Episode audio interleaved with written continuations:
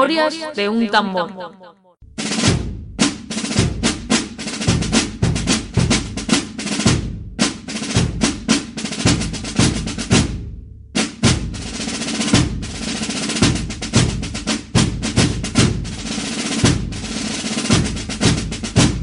Bueno, pues allá vamos, eh, los comuneros. Vamos a hacer una pequeña introducción histórica eh, porque estamos en el año 1520, es decir, estamos arrancando el siglo XVI. Cuando se habla de que con Felipe el Hermoso, que cuando entran, ya hemos hablado en muchos audios, cuando entran los Habsburgo, entran los Austrias y sustituyen a los Trastámaras, es decir, con, Felipe el Hermoso, cuando se casa con, la, con, la, con Juana, con Juana I de Castilla. Mm, bueno, hay un cambio de Austrias, perdón, de Trastámaras a los Austrias, a, los, a la casa de Habsburgo, cuando llega Felipe el Hermoso esto no se hace de forma mecánica, es decir, no es un hecho natural, un cambio de dinastía. Cuando hablamos, hemos hablado en muchos audios, bueno, llega Felipe el Hermoso, se casa con Juana de Castilla y entran los austrias en España. Punto y aparte, no. Esto no es tan sencillo. O sea, igual eh, cuando, bueno, ya tocaremos el tema alguna vez, ya lo hemos tocado, bueno, de hecho ya lo hemos tocado alguna vez, cuando hay el cambio de los Austrias a los Borbones, fijaos que a partir de se, bueno, se produce una guerra a nivel mundial. Eh, es decir, un cambio de dinastía no era una cosa tan fácil y aquí pues va a haber también sus, trabas, sus problemas, como veremos hoy, que es el capítulo que, toca, ¿no? Los comuneros y esa reacción ante ese cambio de dinastía, evidentemente. Ahora lo, lo tocaremos en profundidad. El movimiento comunero arranca en Castilla en 1520, poco tiempo después de la llegada del rey Carlos I a la península en 1517. Por supuesto, rey Carlos, hijo de Juana de Castilla, hija de Juana de Castilla y Felipe el Hermoso. Ahora repasaremos todo este tema dinástico para que eso nos quede, aunque ya digo, ya hemos hablado muchas veces. Bueno, esta rebelión de los comuneros fue protagonizada por algunas ciudades castellanas y, esta rebelión fue encabezada por Toledo. Vamos a ver por qué se produce esta rebelión en una España que era pujante, que, había terminado la reconquista, una España que acababa de descubrir América, una España bueno, que estaba en ese momento emergente, un imperio emergente. Bueno, pues fijaos que ocurre eh, este, este, bueno, este, este, incidente, este problema, o cada uno como lo quiera llamar. Carlos I de España y V de Alemania nació en el año 1500. Nació en Gante. La educación de Carlos fue absolutamente borgoñona, de la Casa de Borgoña, y había sido dirigida por un aristócrata borgoñón, eh, eh, Guillem de Croix. Cuando muere Fernando de Aragón, Fernando el Católico, en 1516, bueno, pues Carlos, que es su nieto, se convierte en rey de España. Aún era regente el cardenal Cisneros. Ahora, este tema de regencias, este, este cambio dinástico, yo creo que lo hemos tocado una vez, pero bueno, lo podemos repasar otra vez. Ya cuando llega Carlos a, los primeros atisbos de, reinado de Carlos, ya empiezan a otorgarse una serie de cargos importantes a los flamencos del, bueno, del ámbito del nuevo monarca de Carlos. Al tiempo, entonces se empezó a enviar dinero a Bruselas para financiar la corona, a eh, la corte de Borgoña. Claro, todo esto empieza a provocar, bueno, pues celos o recelos en la corte castellana, y evidentemente los castellanos están dispuestos a defender sus privilegios ante, la, llegada de este nuevo rey y estos extranjeros a la corte. El propio Consejo de Castilla se opuso en un primer momento a la idea de que Carlos adoptara el título de rey, eh, mientras estuviera en vida su madre Juana, Juana de Castilla, Juana la Loca, que estaba recluida en Torresillas. Esto es un poquito una entrada, pero luego ahora lo vamos a, desarrollar. A la llegada del rey de, eh, de, Carlos a España, en septiembre de 1517, los borgoñones habían triunfado bueno, por el, control sobre, sobre la figura del monarca. Entonces, eh, bueno, pues este monarca les siguió dando los privilegios eh, más importantes, obviando a, bueno, a, los castellanos que, bueno, que, se creían merecedores de tal hecho.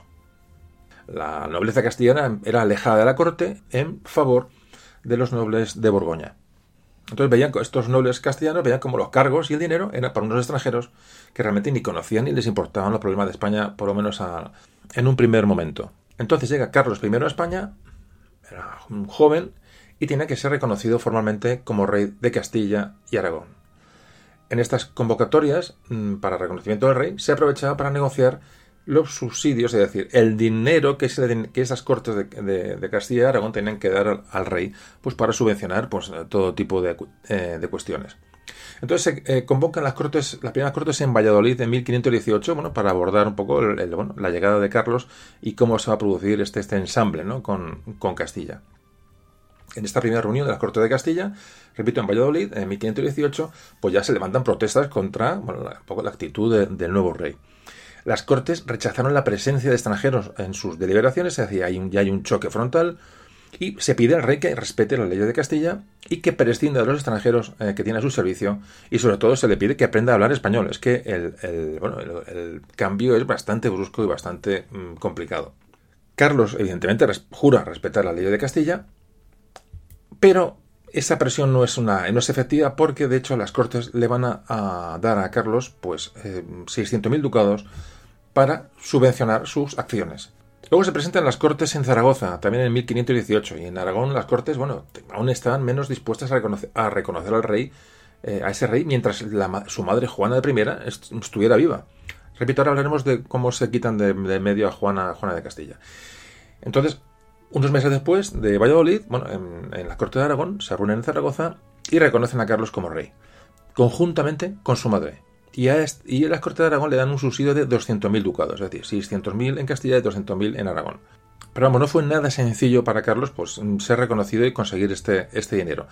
pero aún así lo consigue. ¿Qué ocurre este mismo año, en el 19, 1519? Que Carlos I va a recibir la noticia de que había sido elegido emperador del Sacro Imperio Romano Germánico, el, el imperio, el imperio por excelencia en Europa. Entonces, a pesar de esto, los españoles no están, no están contentos con, que su rey sea emperador. Es decir, eh, ellos hay cierto recelo, es decir, no, no les, tampoco les impresionaba ¿no? que, que, que tuvieran un rey con ese, con ese poder, es más, todo, de todo lo contrario. Los españoles, los castellanos, los aragoneses deseaban un monarca propio y no compartir a su rey con un imperio eh, extranjero, porque es al final lo que, lo que podía ocurrir. Entonces, este resentimiento hacia Carlos y el partido borgoñón que él traía, esos, esos, eh, esos eh, consejeros esos, esos, personajes que traía de fuera, cada vez este ambiente en contra de estas, de estas personas y esta política, cada vez iba haciéndose más fuerte y se iba instaurando pues, pues en, cada vez en más capas sociales. Estos mm, resentimientos, que eran cada vez más fuertes, se empiezan a manifestar sobre todo en Castilla y sobre todo en Toledo, que es la ciudad que va a encabezar esta sublevación. Ante los acontecimientos que están empezando a suceder, Toledo exige una convocatoria urgente de Cortes para que el rey dé explicaciones de, de su política y de qué está ocurriendo y con qué ideas viene a, reinar en España. Entonces, a finales ya de, de marzo de 1520, Carlos I convoca unas cortes en Santiago de Compostela. Bueno, y el objetivo era terminar con esa oposición, poner las cosas claras y obtener un, bueno, más dinero para sufragar sus gastos eh, para viajar a Alemania y coronarse. Bueno, en Santiago de Compostela se, bueno, se nombra una serie de procuradores que, bueno, que fueron afines al rey, eh, y en fin, se intenta un poco que el trámite sea positivo para, para Carlos. Entonces, la Corte de Castilla en principio se niegan a conceder ese subsidio que solicitó el rey. Y ya digo, las negociaciones son bastante duras. La oposición empieza, a, ser a, Carlos y a, su, la gente que trae esa, y repito, esa política, la oposición empieza a ser cada vez más fuerte. Incluso una oposición eh, eclesiástica de varias órdenes eh, religiosas que se oponen frontalmente a, bueno, a este nuevo reinado que se les viene encima. Entonces, hay tres principios fundamentales que textualmente redacta esta oposición al, rey Carlos I. Y dice, se debía rechazar cualquier nuevo servicio. Cuando hablamos de servicio es eh, una entrega de dinero. Eh, repito, dice, se debía rechazar cualquier nuevo servicio. Convenía el rechazo al imperio en favor de Castilla y en el caso de que el rey no tuviera en cuenta a sus súbditos, las comunidades deberían defender los intereses del reino. Claro, en esta declaración aparece la palabra comunidades. Es la primera vez que aparece la palabra comunidades eh, que luego dará nombre bueno, a, este, a este movimiento, a los comuneros, etcétera. Bueno, pues llegados a este punto, la mayoría de los procuradores se presentaron en Santiago con la intención de no votar ese, esa cesión de eh, dinero al rey. El rey, mm, ante el ambiente, suspende las cortes en Santiago de Compostela y las convoca en La Coruña, bueno, pues semanas después. Carlos, cuando acepta el título imperial, es decir, de ser emperador de la, del Sacro Imperio Romano Germánico. Él, por lo menos es lo que dice aquí en, España, para un poco calmar ánimos, acepta este título para hacerse cargo, dice, de la defensa de la fe católica contra los infieles, sobre todo en referencia a Lutero. Y que España sería, digamos, la base ¿no? de, su poder. De hecho, luego, luego estuvo en España realmente. Entonces intenta un poco ya empezar a dar algunas, algunas de cal. A pesar de estos discursos que dio durante estas, digo, estos, eh, estas cortes que se convocan, no impresiona absolutamente a nadie, hasta a, ningún eh, procurador eh, castellano. Lo que ocurre es que muchos de los procuradores habían sido, habían sido sobornados y al final pues, pues consigue lo que quiere. Es decir, se le abona la cantidad que pide, se oponen seis ciudades, se abstienen diez, de un total de 18, pero al final el rey consigue el dinero que al final es el que todo lo mueve. Como veis, la entrada es, complicada. Esta es complicada, es decir, es, el rey, es el rey legítimo, entonces, bueno, hay una oposición hasta cierto punto. Es decir, hay, una, un mal ambiente, pero claro, la gente hasta dar un paso en contra, pues se lo piensan muy mucho. ¿Qué ocurre? Mm, el rey al final abandona España el 20 de mayo de 1520, es decir, según llega, se va a coronar, te digo, pone rumbo a Alemania y deja como regente, eh, bueno, aquí en estas posesiones hispánicas, a Adriano Dutrecht. Es decir, la, la, eh, la cosa se va complicando bastante. El dinero que se le promete al rey realmente nunca se llega a recaudar porque ya la gente, sobre todo en las ciudades, ya empiezan a, asaltar las casas de los procuradores que decían que se habían vendido y esto ya empieza a cundir en todas las ciudades, digo, sobre todo castellanas. En resumen, había un, gran descontento en Castilla por la, bueno, por además por encima el rey se ha ido a, coronarse fuera, es decir, ahora no queda rey, encima ha dejado aquí a un regente que es Adriano de Utrecht, que no tiene nada que ver con, con nada hispano ni por el forro. Entonces, te digo, una vez que se ha nombrado emperador será Carlos V, Carlos V de Alemania, Carlos V de Alemania, aunque aquí en España será siempre Carlos I. Lo digo porque una vez siempre digo lo mismo, a veces se me escapa el Carlos V al Carlos I, bueno, ya eso, en fin, sabemos que es la misma persona, evidentemente. Entonces, eh, repetimos, se ve ya Carlos como un rey extranjero, un rey que premia a los, a los extranjeros, y el descontento ya es eh, generalizado y no va a tardar en salir a la luz.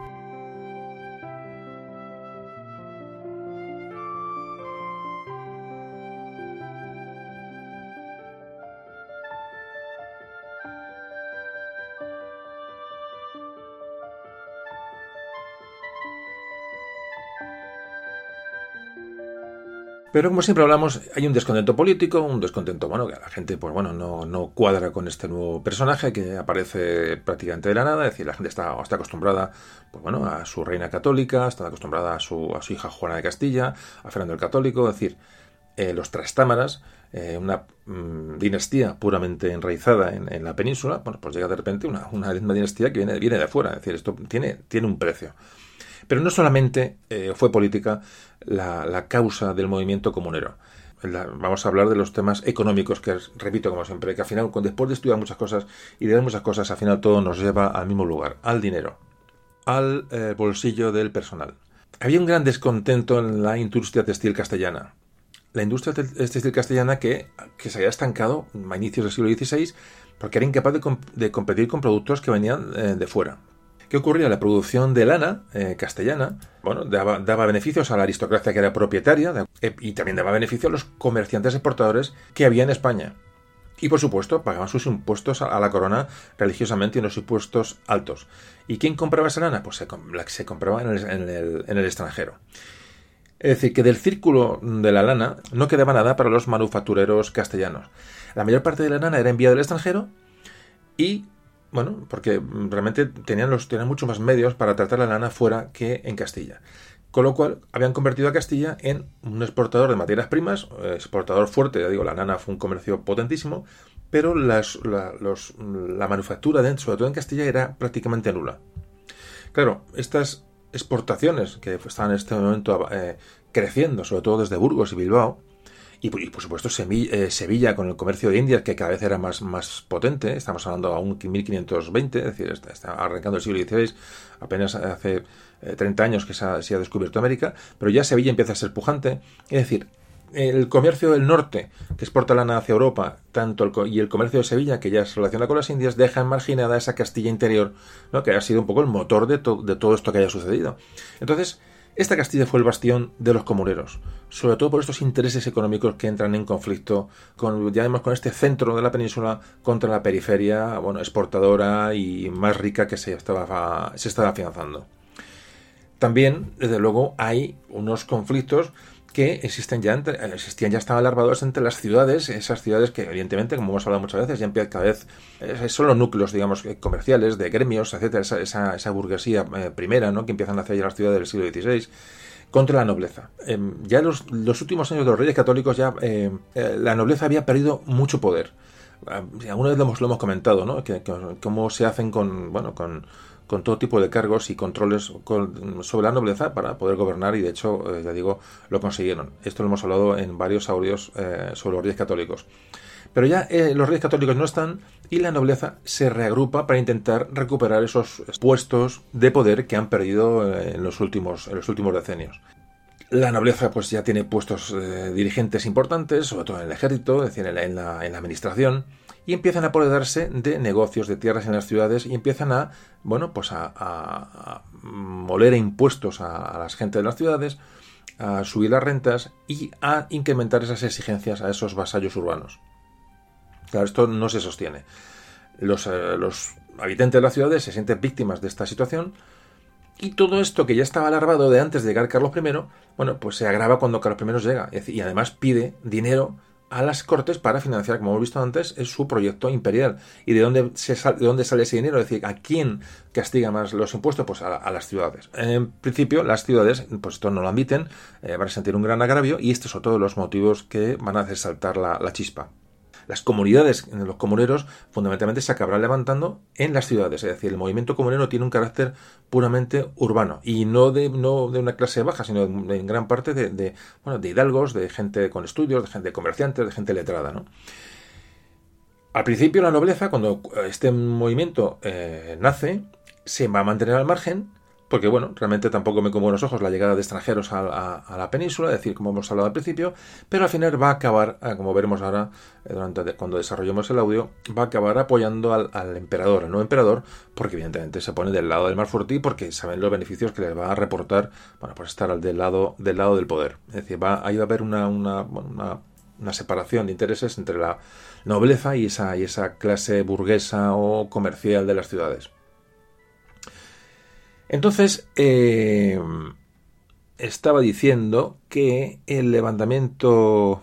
Sí, que perdí el hilo. El levantamiento de los comuneros fue, sobre todo, originado en Toledo que ya antes incluso de, la partida del rey hacia Alemania para la, coronación había expulsado a un corregidor de Toledo y ya había establecido una comunidad, ya digo, antes incluso del rey abandonar la península para, coronarse ya durante 1520, bueno, las, revueltas empiezan a esparcirse por gran parte de lo que conocemos como Castilla la Vieja, lo que hoy es Castilla y León, y empiezan a expulsar ya a los oficiales reales y sobre todo a los recaudadores de impuestos, y van a sustituir los ayuntamientos por las llamadas comunidades. Es decir, fijaos cómo el primer golpe es se da el recaudador de impuestos.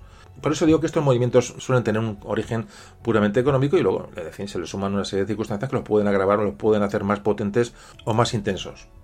Entonces, como decía, Toledo toma la iniciativa, empieza a extender esa base política del movimiento comunero y en el mes de julio ya de 1520 convocan una reunión de cuatro ciudades en Ávila, de la que va a surgir una llamada Junta Revolucionaria que va a organizar un gobierno alternativo. Fijaros que el cisma que esto supone en pleno siglo XVI con la llegada de una Austria a la corona. Es decir, esto, eh, los reyes católicos acaban de abandonar, el, como decimos, el, puesto. Y fijaros que se está, que se está montando en esa, en esa Castilla. O sea, que las cosas no son tan sencillas ni fueron tan fáciles. Lo poco, es un poquito la moraleja que va a quedar de este, de este audio. Es decir, que los procesos históricos de cambios no, no son, ah, visto con muchos años atrás, bueno, parece que, bueno, cambiaron, llegó el rey, fue otro, vino, pum, no. Es decir, los movimientos sociales y sobre todo este de las comunidades, que duró poco, ¿eh? no fue un movimiento que fuera eh, largo en el tiempo, como veremos ahora, pero fijaos cómo, cómo no es todo tan sencillo como pueda parecer, o sobre todo un cambio de dinastía esta junta revolucionaria ya, el regente, hemos dicho, el regente que deja Carlos I en España, que es Adriano Dutrecht, que está en Valladolid, le obligan a, salir de Valladolid, le expulsan de Valladolid, es decir, el regente no lo quiere ni ver. Poco a poco se van sumando villas y ciudades castellanas al movimiento comunero, por ejemplo, Zamora, Toro, Madrid, Salamanca, Burgos. Hay un hecho muy importante que es el bombardeo el incendio de Medina del Campo por las tropas realistas, esto ocurre en agosto de 1520, que hizo que, evidentemente, una represión bastante fuerte, pues eh, eh, eso hace que aumente el número de, núcleos urbanos que se van a sublevar. Y entonces, bueno, hay una sensación de que esta, esta, esta, rebelión de las comunidades pues, puede llegar a buen puerto, incluso puede llegar a vencer y, a, instaurarse como un poder eh, real y legítimo en, España. La situación es bastante complicada. En septiembre de este año, en 1520, como te comentaba, se forma en Ávila la Santa Junta, que va a hacer de órgano de, de, dirección y, bueno para, para gestionar ese, ese, gobierno ¿no? de los de los sublevados de los de los comuneros. Para dar legitimidad a este movimiento los comuneros qué van a hacer pues van a intentar el apoyo de ese personaje que estaba ahí eh, apartado, apartado, lo apartó su padre, eh, Fernando el Católico, lo apartó su marido, Felipe el Hermoso, y lo va a su propio hijo, Carlos I, que es la reina Juana I de Castilla la reina Juana que estaba recluida en Tordesillas. Entonces, hacemos un paréntesis para hablar de Juana de Castilla. Creo que es imposible. Había pensado dedicar incluso un audio a Juana, a Juana de Castilla, pero bueno, mm, vamos a hablar de ella aquí durante unos, unos minutos para un poco ver al personaje, cómo llega a la situación que llega y un poco cómo se relaciona con este movimiento de los comuneros que va a tener, eh, que va a tener bastante importancia.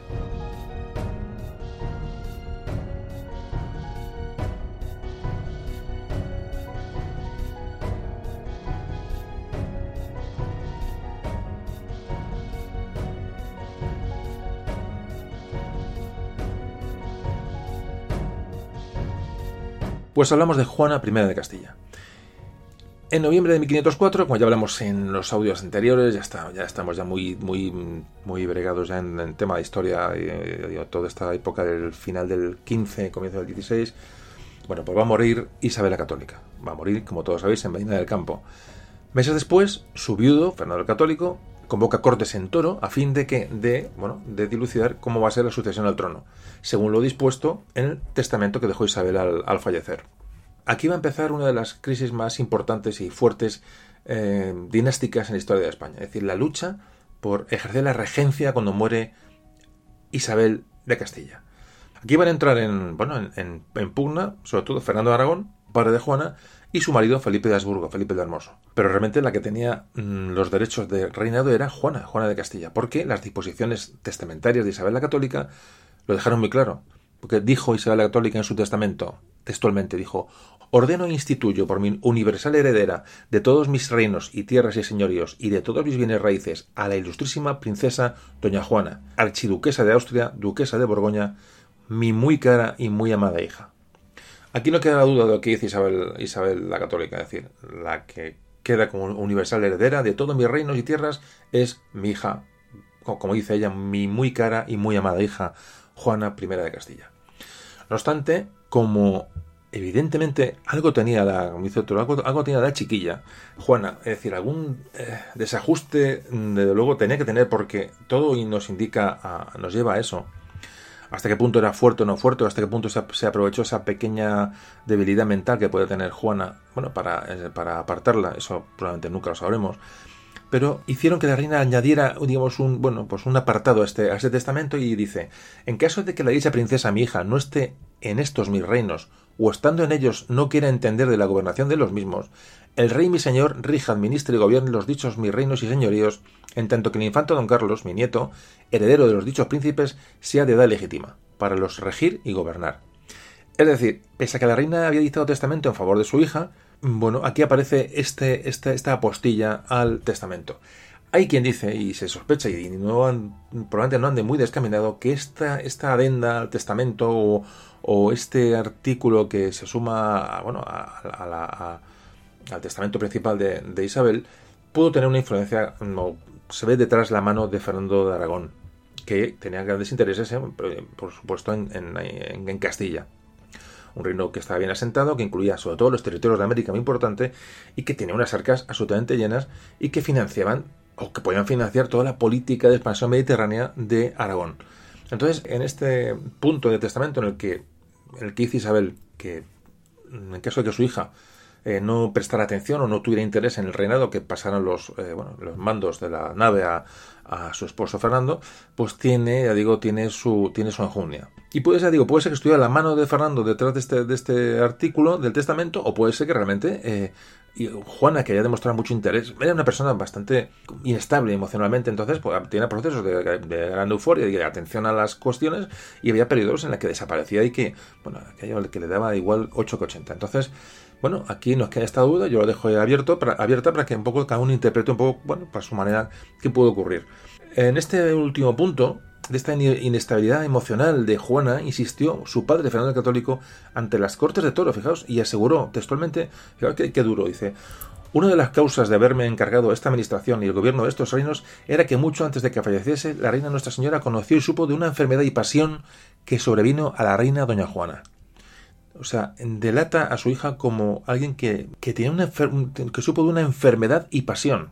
Es decir, evidentemente está hablando de una enfermedad eh, psíquica y que, digamos aquí implícitamente en estas declaraciones de rey Fernando en, en la corte de Toro, reconoce que la salud mental de la reina Juana la podía incapacitar para gobernar ¿Era esto cierto? No lo sabemos, no lo sabemos, eh, pero algo, mm, algo había evidentemente.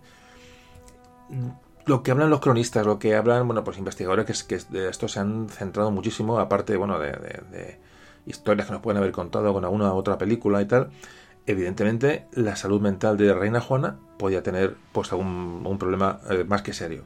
Ya de niña, y creo que de esto hablamos en el, audio de Isabel de Castilla, ya no recuerdo lo que hablamos, pero me suena que algo comentamos de la reina Juana, o la infanta Juana, ya de niña había tenido pues un carácter difícil, un, carácter muy contradictorio, ya era, pues, era introvertida, tenía muchos cambios de humor. Esto está reflejado, ya digo, en, crónicas, en, como su propio padre lo dice, entre las cortes de toro, Parece que tenía mucho miedo a caer enferma. Eh, a veces, bueno, pues tenía una, exacerbación de, del en el ámbito religioso tremendo. Se llegaba incluso a, infligirse ella misma castigos. Es decir, hay una serie de cuestiones que nos hacen pensar que esta, que esta mujer pues realmente pueda tener algún problema eh, más que serio. Entonces, bueno, eh, que cuando, digamos, esto, esta inestabilidad mental se agudiza, pues cuando se colocó los partos. Cuando da a luz Juana, que dio luz a cinco hijos, en solo siete años, fijaos.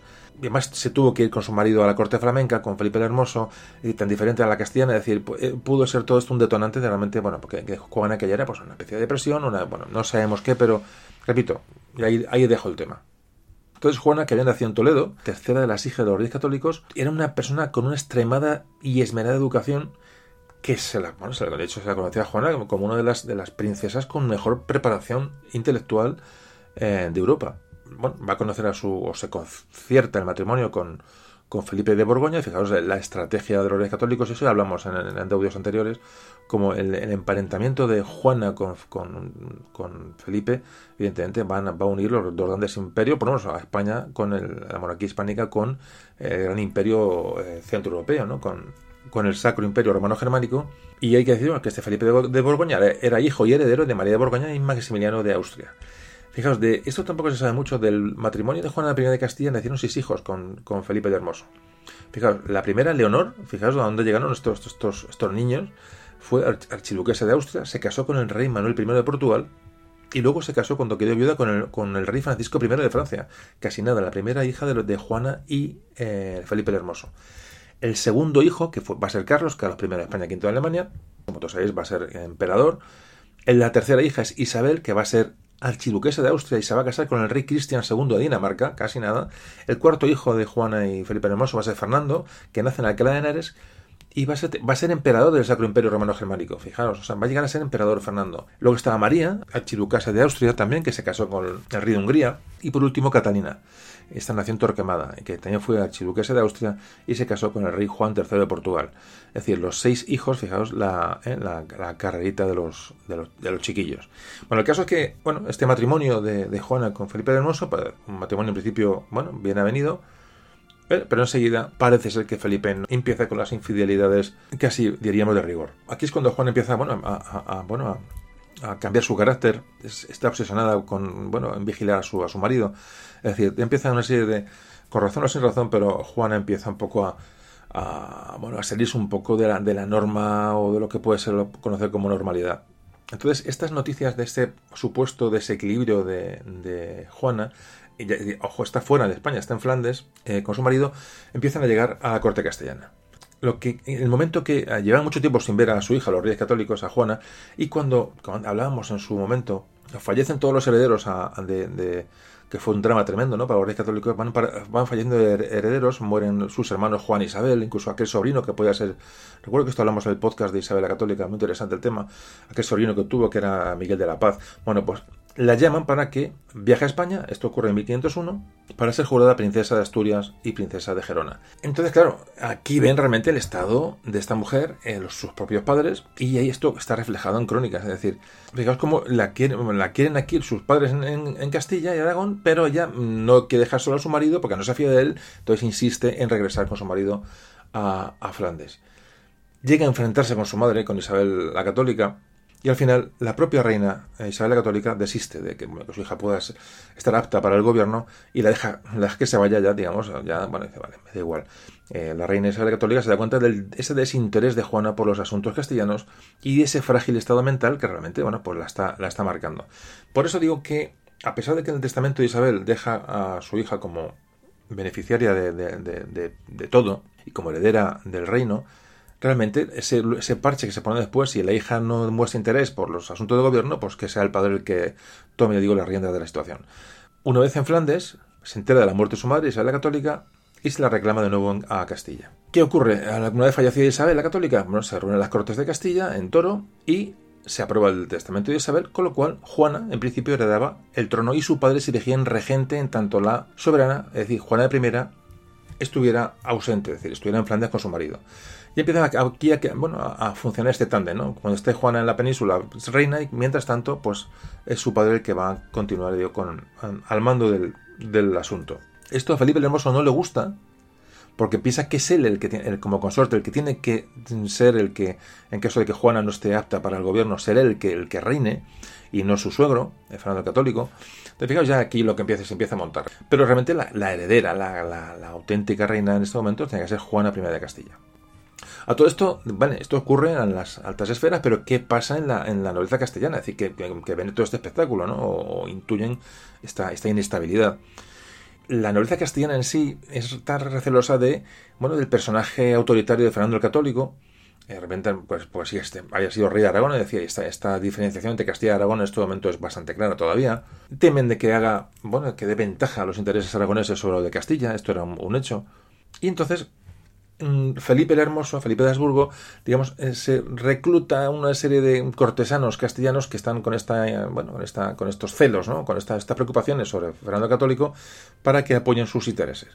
El problema es que ya el, descontento entre los nobles castellanos era, generalizado, porque ya eh, Juana de Castilla seguía en Flandes, el rey, o sea, Fernando el Católico, ya estaba preparando un compromiso matrimonial con, Germana de Foix, la sobrina de Luis XII de Francia, que era el enemigo eterno de, Castilla, Francia.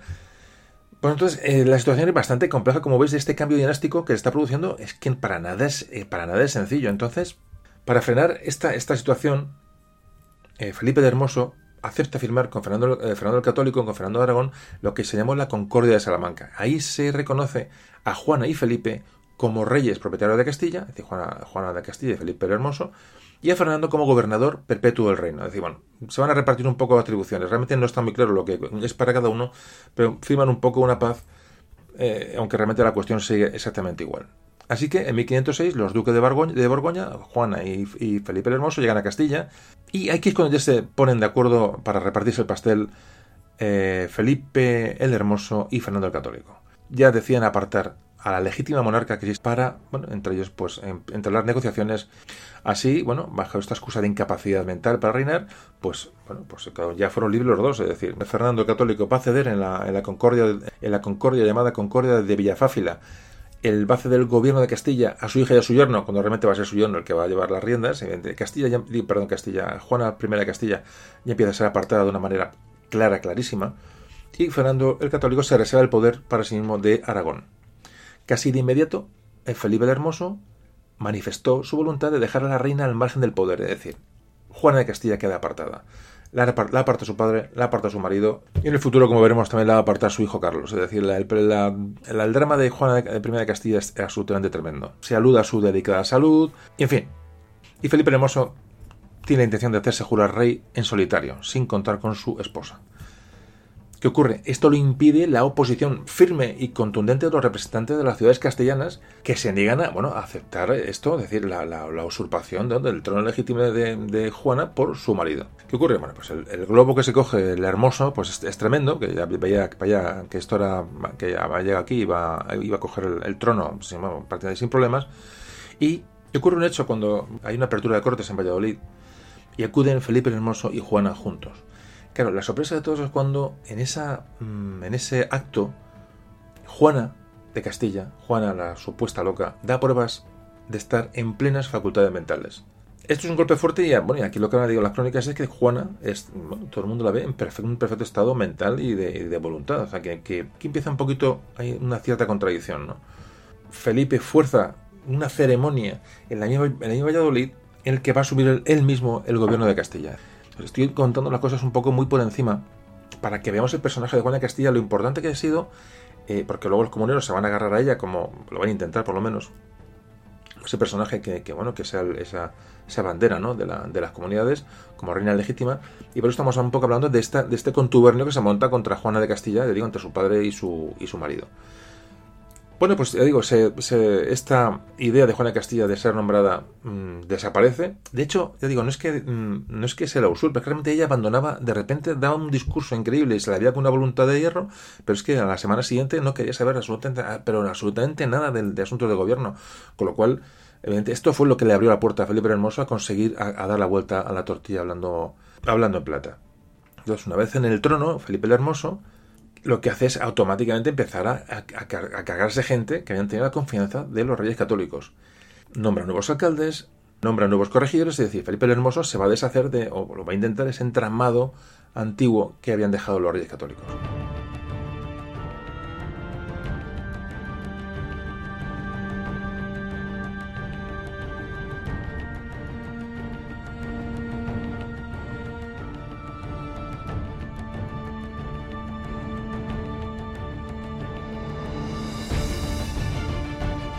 El cambio dinástico, fijaos cómo sucede, o sea, no es, digo, no es un, no es algo que, sucede solo y, suavemente, fijaos todos los, procesos que ha llevado el cambio de los trastámaras a los Austrias o a los Habsburgo.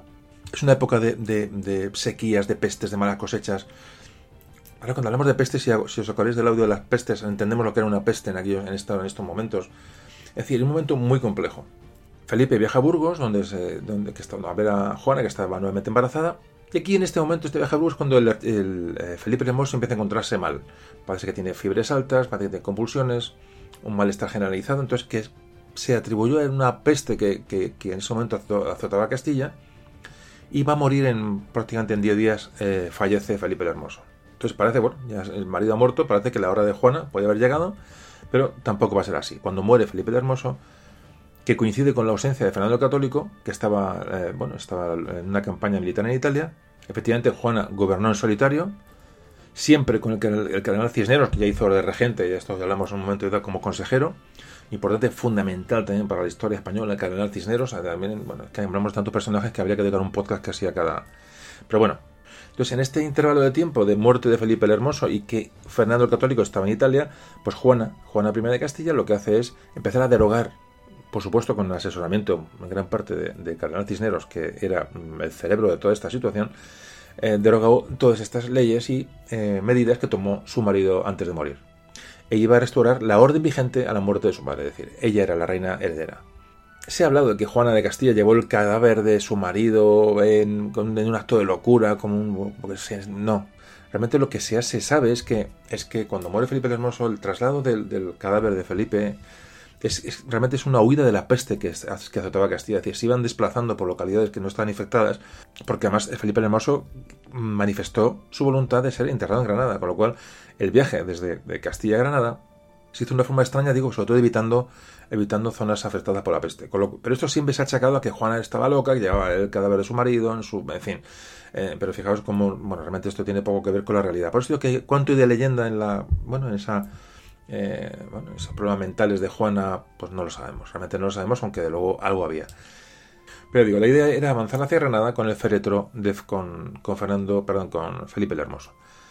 Eh, ya entonces, bueno, pasa el tiempo, Fernando el Católico regresa de las campañas de Italia, estamos hablando ya del año 1507, y se van a encontrar padre e hija, Fernando y, eh, y Fernando y Juana, en, una, en un pueblo de Burgos. Y tras una, parece ser una tensa conversación, al final Juana le cede el gobierno del reino a su padre, a Fernando el Católico. Aunque ella conserva el título de soberana, eh, no quiere, digamos, renunciar a lo que su madre le dejó en testamento. Ya digo, era una persona bastante mm, poco poco consistente, ¿no? Entonces, eh, ya digo, eh, al final, bueno, deja a su padre que, es reine y ella se echa a un y digo, vamos sin perder su papel de, soberana. Es decir, muestra indiferencia a la hora de gobernar, es decir, no, no tampoco quiere, es decir, fijaos cómo es la cuestión. Entonces, bueno, pues esto puede ser una, bueno, un problema mental o una, un problema de carácter o también puede ser que quisiera vivir en libre, libre sin estar sujeta bueno, a estas a estas normas ¿no? que supone pues el reinado, etcétera, etcétera. Entonces, bueno, pues no, sabemos. El caso es que Juana renuncia a, todo el asunto y se lo deja a su padre, eh, Fernando el Católico. Eh, este rechazo de, hacia los gobiernos, ¿no? hacia las tareas del gobierno, a, involucrarse con, la gobernabilidad del, reino de Juana, no es algo inventado. Es que ella rechaza constantemente responsabilidad del gobierno. De hecho, va a pasar después, cuando los comuneros le ofrecen, como ahora veremos después, ya empieza la, la, sublevación, a Juana de Castilla le ofrecen el mando de la, de la, de la situación, es decir, que como heredera legítima, ella lo va a rechazar. Entonces, esto nos quiere decir porque también tienen mucha ganas de líos, ¿eh? pues también, también, es respetable, ¿no? Pues, pues, bueno, la mujer estaría cansada o estaría, o bueno, realmente o era más inteligente de lo que nos pensamos, ¿no? El caso es que este era el perfil de Juana. Entonces, bueno, pasa al retiro, una vez que pasa con su padre este tema, eh, pasa al retiro con sus hijos y entonces autoriza con su firma todas las decisiones eh, a su padre. Con quien, bueno, pues, en principio no había enfrentamiento, es decir, bueno, había sido bueno, una entrega de, de poderes eh, pacífica y normal. Entonces ya empieza a ver, ya hay una puna. Cuando Fernando, Fernando el Católico asume el poder, ya empieza a ver bueno, que había habido una, bueno, a, esta nobleza que Juana le había dado una serie de prebendas, hay una serie de choques, es decir, Fernando empieza un poco también a eliminar de la administración a, la gente que había puesto Juana, la gente que había puesto incluso anteriormente este Felipe el Hermoso. Sabe que llego yo y te quito, llego yo y te quito. Pero fijaos, esto es lo que ocurre en. Eh, fijaos, después de ese reinado de los reyes católicos, sobre todo de Isabel la Católica, tan, tan, eh, tan heterogéneo, tan potente, tan, tan, tan, tan fino, fijaos lo que se está, lo que se está montando ahora, ya digo, años después de su muerte. Entonces, para evitar que le llegaran a Juana noticias o movimientos para ensalzar su reinado, es decir, recuperarla como reina legítima, lo que hace Fernando es quitarse en el medio. Es decir, Fernando Católico lo que hace es alega un deterioro de su salud mental y le manda recluir en Tordesillas. Ayer es custodiada por un noble, un amigo de, Fernando, y estuvo en unas condiciones absolutamente lamentables y vergonzosas, eh, con, acompañada de su hija pequeña Catalina. absolutamente vergonzoso el trato eh, que, se sabe que se le dio a, a Juana I de Castilla. Claro, ya le puedes llamar loca, le puedes llamar lo que te dé la gana. Es decir, es una persona que está solamente denostada y apartada de la, de la circulación. Y de hecho, todas estas eh, historias, pues evidentemente se potenciarían para justificar tanto su marido Felipe Hermoso, tanto Fernando el Católico, como después su hijo, que la van a tener apartada porque no les interesa para sus ideas de poder. Es decir, qué mejor que decir que está loca o que tiene, tiene problemas mentales. Bueno, pues claro, si se la mete en una, prácticamente no era una cárcel, pero casi. Ella hizo, por lo que se sabe, huelgas de hambre se negó a lavarse, se negó a participar en, celebraciones religiosas, eh, bueno, montaba ciscos cada dos por tres. Entonces, claro, le daban la razón a quien le, la tachaban de loca. Evidentemente, pues, esta mujer la, la acabaron desquiciando por, las, por, por, ese encierro, que realmente era una reina, fijaos lo que estamos hablando, ¿no? Es muy triste la vida de Isabel, eh, de Isabel de, perdón, de Juana de Castilla. Claro, esta circunstancia de, supuesta inestabilidad mental ya declarada de, Juana, pues refuerza la autoridad de, su padre, de Fernando Católico, iba a visitar de vez en cuando en compañía de algunos nobles castellanos para que vieran cómo estaba. Y evidentemente, claro, esta mujer cuando veía a su padre, pues aquello bueno, se volvía pues como la niña del exorcista, normal, es que, menos, ¿no? Es decir, una, mujer absolutamente desquiciada. Entonces, claro, la gente lo veía y decía, no, mira, es que mi hija está, está incapacitada. Y esto le daba la razón ya digo, a Fernando. Muy triste la situación. A principios de 1516, ya nos acercamos a, un poco al tema que hoy nos ocupa, es que esta, este apartado de Isabel, de Juana de Castilla, creo que es importante. De hecho, ya digo, como antes comentaba, pensaba incluso haber dedicado un audio exclusivamente a Juan de Castilla, que podría haber tenido su. Pero bueno, en este yo creo que cae mucho porque es la, digamos, a ella se van a intentar agarrar los comuneros, ¿no? Como reina legítima en contra de, la, de, Carlos. Eh, y ahora veremos cómo se desarrollan los acontecimientos. ¿Qué ocurre? A principios de 1516 fallece Fernando, Fernando el Católico. Asume la regencia del reino el cardenal Cisneros otra vez, a la espera de que Carlos primero de España, quinto de Alemania, regrese a España, o, perdón, llegue a España, va a llegar por primera vez. ¿Qué ocurre? Del segundo matrimonio de Fernando el Católico con Germana de Foix, eh, no hubo descendencia, con lo cual Juana de Castilla tenía que reinar en Aragón y en Castilla. Fijaos, se convierte Juana en la reina, reina única. Sin embargo, no ni siquiera la muerte de, su padre la va a liberar del encierro. ¿Qué ocurre? Ya se ha labrado esa fama, vamos a, esa fama de, locura de, Juana eso ya es, ya es conocido y ya está extendido. En fijaros, en nuestros días aún eso es un tema que, es, que es complicado. En esta época estamos hablando, prácticamente salimos de la Edad Media, entrando en el, Renacimiento, una enfermedad mental era muy complicada de admitir. Estas, eh, estas conductas eran complicadas y denostaban mucho, incluso la familia ocultaba cuando tenía una persona con un problema mental, lo ocultaban porque a veces eh, incluso se confundían con posesiones, con, con, con, posesiones diabólicas, es decir, esta gente que tiene esos comportamientos extraños, probablemente eran, tapadas y eran eliminadas de la, de, de vida pública absolutamente, es decir, está muy mal visto, porque ya digo que se relacionaba incluso con posesiones. De ahí que mm, Juana tuviera ya pocas posibilidades de, bueno, de, recuperar su estatus. Entonces siguió siendo privada de libertad, siguió muchas veces por la fuerza y siguió sufriendo privaciones a pesar de la muerte de su padre, en espera de la llegada de su hijo Carlos para reinar, de Carlos I. ¿Qué ocurrió? Hasta, hasta hubo gente que escribió al canal Cisneros para dar queja de la vida, de las penalidades que se estaban dando a Juana en Tordesillas, que eran absolutamente vergonzosas. Entonces, eh, Cisneros, que entonces, en ese momento era un personaje absolutamente intocable y con un prestigio, bueno, eh, fuera de toda duda, se decía interesar por esas denuncias que están llegando sobre, lo que se le está pasando a, Juana y cuando llega a Tordesillas y se entera y ve lo que por sus propios ojos lo que ahí está ocurriendo, porque por mucho se lo quieren disimular, él lo ve, destituye a los carceleros realmente, que por llamarlo así, de que tenía Juana, condenó a azotes a los sirvientes que estaban en aquella casa donde estaba Juana de Castilla y se va a designar para atender a la reina, porque realmente era la reina, a Hernán Duque de Estrada y se designó que estuviera junto a la reina un confesor, que era eh, Juan de Ávila, y un médico personal, que era Juan de Soto. Es decir, Cisneros pone fin a este absoluto, absoluto disparate ¿no? de trato a, esta persona, que realmente era la reina, y repito, era la reina, eh, como había dicho Isabel la Católica. Se la cambia de casa, se de, bueno, en fin. Entonces estuvo muy relacionada ya aquí Juana de Castilla con el convento de Santa Clara en Tordesillas. Os animo a que cuando vayáis a Tordesillas, es un viaje muy interesante. Eh, quizás hagamos algún viaje nosotros a un día, lo haremos seguro, al tema de Comuneros, Isabel de Castilla, Juana de Castilla, a Tordesillas. Ahí tenéis al lado Villalar, Villalar de los Comuneros. Un viaje muy interesante porque ahí en Tordesillas se, hace, por supuesto, el Tratado de Tordesillas. Es decir, esta zona, el Duero allí como frontera de, bueno, si se quiere hablar, un poco de Reconquista, es decir, toda esa zona tiene una historia tremenda y sobre todo la ciudad de Tordesillas. El caso es que un año y pico después, año y medio aproximadamente de la muerte de Fernando de Aragón, de Fernando Católico, llega Carlos I a España. Entonces, lo que hace lo primero es, buscando agradar a, bueno, a las corrientes pro Juana, va a ver a su madre, ¿no? A Tordesillas, la visita. Hacía, hacía 10 o 15 años que los hijos no habían visto a su madre, a Juana. De hecho, parece que la reina Juana apenas les reconoce. Y ya Juana de poco se pone en, mano, en manos de Carlos, es decir, de su hijo, de su era bueno, la persona que iba a reinar, y bueno, y, le acepta como tal, ¿no? Muy poco después va a fallecer el cardenal Cisneros. Y aquí es cuando Carlos, que ya volvemos al punto de inicio del, podcast, cuando hablamos que Carlos llega a España, empieza a dar prebendas a su gente, empieza tal. ¿Qué ocurre aquí? En vez de, bueno, admitir a, su madre, bueno, como entablar, digamos, a un, bueno, una, una buena relación y, ponerse de acuerdo, lo que hace es eh, Carlos es empezar a nombrar y a repartir mm, responsabilidades entre su séquito flamenco. Es decir, va a obviar a lo que, a lo que había establecido, eh, digamos, en la península.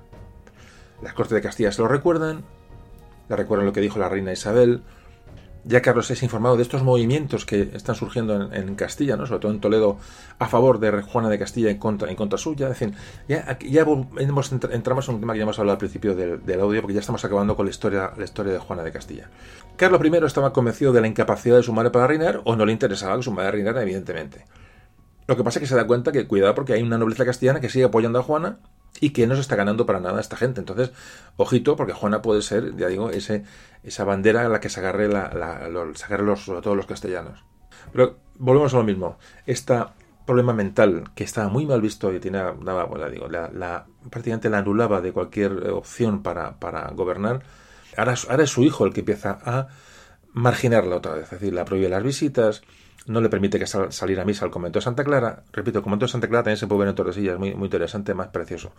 Entonces, el propio hijo ahora es el hijo el que va, a aislar. Decía, ha, sufrido, a, su, a su marido, ha sufrido a su padre y ahora es su hijo el que la va a aislar porque no quiere que tenga contacto con, gente y porque ella puede ser, digo, repito, esa bandera a la que, se van a agarrar esa, esa nobleza castellana para, eh, bueno, para, para ponerla en su sitio, que realmente la, porque realmente era la reina. Entonces, vuelve otra vez Juana a, a caer en esas grandes depresiones porque realmente la están forzando a ello. Y el, un Viernes Santo de 1555, tras 47 años que estuvo Juana prácticamente recluida, eh, va a morir. Año 1555. Una vida bastante triste la de esta mujer, Juana I de Castilla. Le digo, una vida triste porque realmente, mm, por muchos problemas que pudiera tener mentales, si es que realmente los tenía, debe ser muy triste cuando ves como tu, primero tu, eh, tu marido, tu padre y tu hijo pues te han, te han encarcelado realmente en vida y, bueno, debe ser, cuando eres reina realmente, ¿no? muy dura la vida de Juana de Juana de Castilla, Juana la Loca, ¿no? Muy dura. Bueno, pues hemos hecho este pequeño inciso sobre Juana porque creo que merece la pena conocer un poco el personaje, conocer las intrigas que se hicieron sobre ella. Y, bueno, ya retomamos el tema de las comunidades porque, digo, Juana de Castilla va a ser, digo, o va van a intentar los comuneros que ella sea la bandera de este, de este movimiento. Y bueno, y ahora veremos lo que va a ocurrir.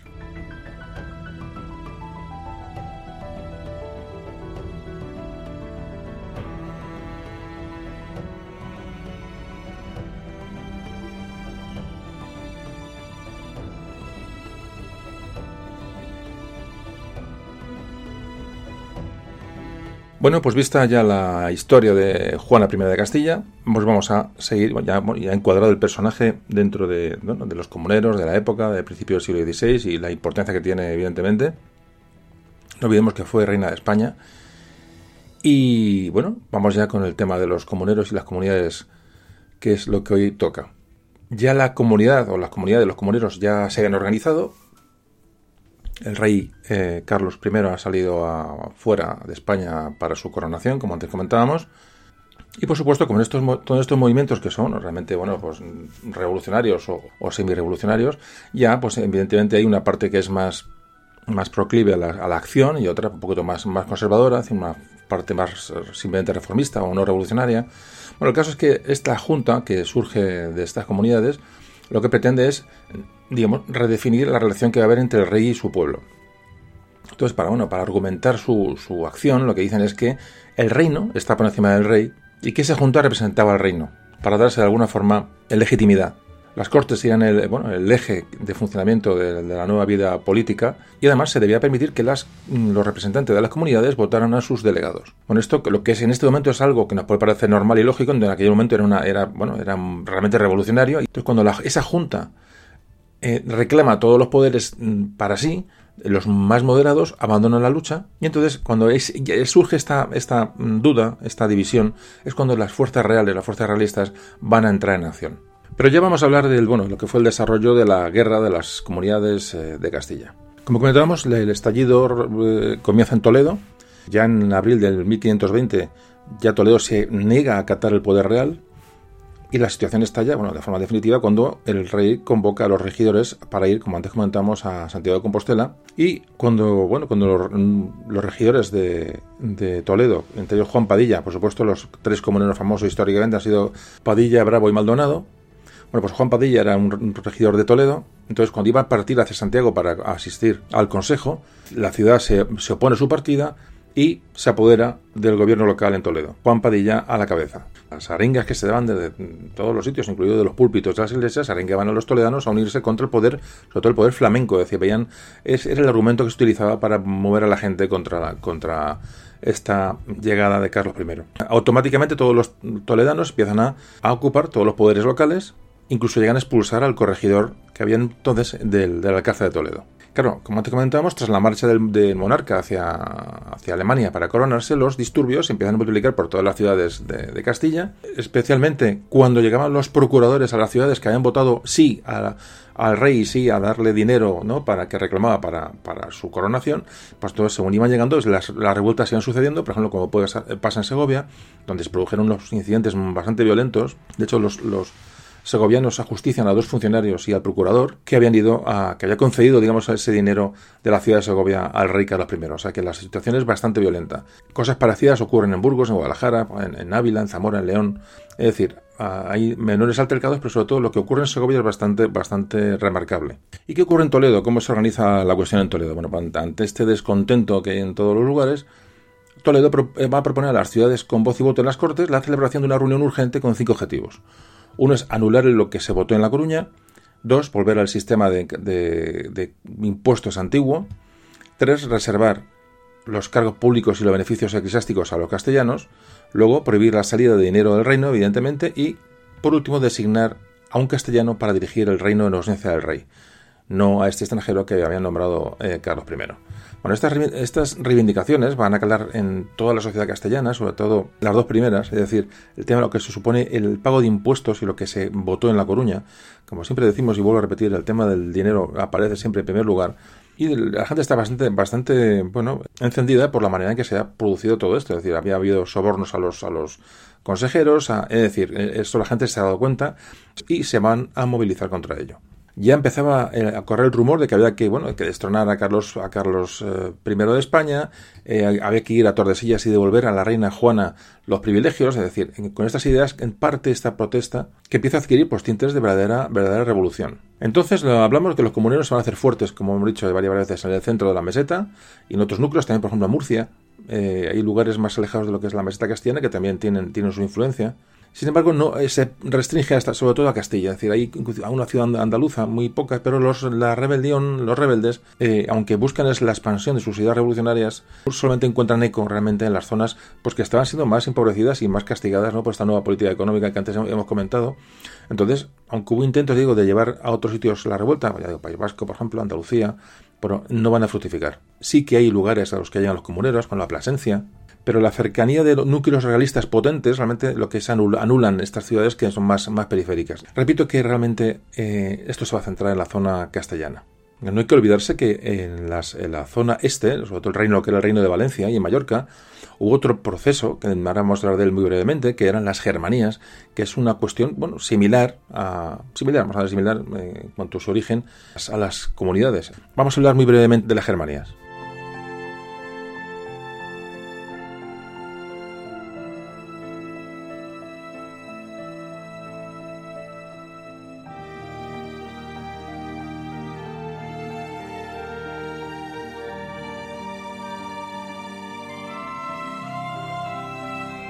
Bueno, las Germanías, muy brevemente. Esta revuelta recibe el nombre de, eh, viene el nombre de la palabra germá, que en catalán y valenciano significa hermano.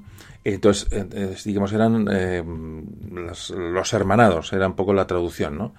pues parecido a las, comunidades. Bueno, estos, estos hermanados que lucharon en esta revuelta social que se va a desarrollar en el Reino de Valencia casi al mismo tiempo que los comuneros en Castilla, aunque no hubo relación entre ambos movimientos, es decir, no, no estaban, no estaban eh, em, asociados ni estaban puestos de acuerdo para eh, montar el cisco en un lado y en otro. En el caso de la Germanía sí que hubo más orígenes mm, sociales más que los económicos de las comunidades. Fue un enfrentamiento contra la nobleza por parte del pueblo llano. Es muy diferente a lo que ocurre en Castilla.